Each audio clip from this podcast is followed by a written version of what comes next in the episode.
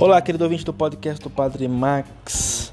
Hoje é sábado, mas já vamos nos preparando para a liturgia do quarto domingo do tempo comum do ano B.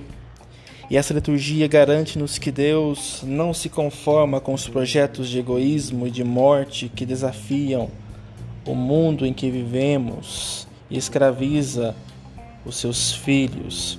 E Deus tem um projeto libertador de vida plena encontra formas de vir ao encontro do homem e da mulher para libertá-los.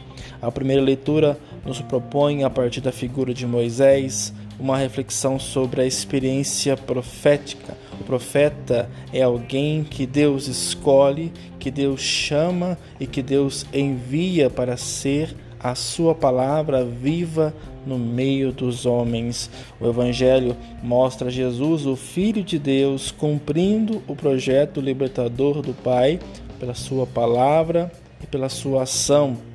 Renova e transforma os homens e os transformam em homens livres. E a segunda leitura convida os crentes a repensarem as suas prioridades e não deixarem que as realidades transitórias, sejam elas aquelas passageiras, impeçam o verdadeiro compromisso com o serviço de Deus e dos irmãos. Louvado seja nosso Senhor Jesus Cristo, para sempre seja louvado.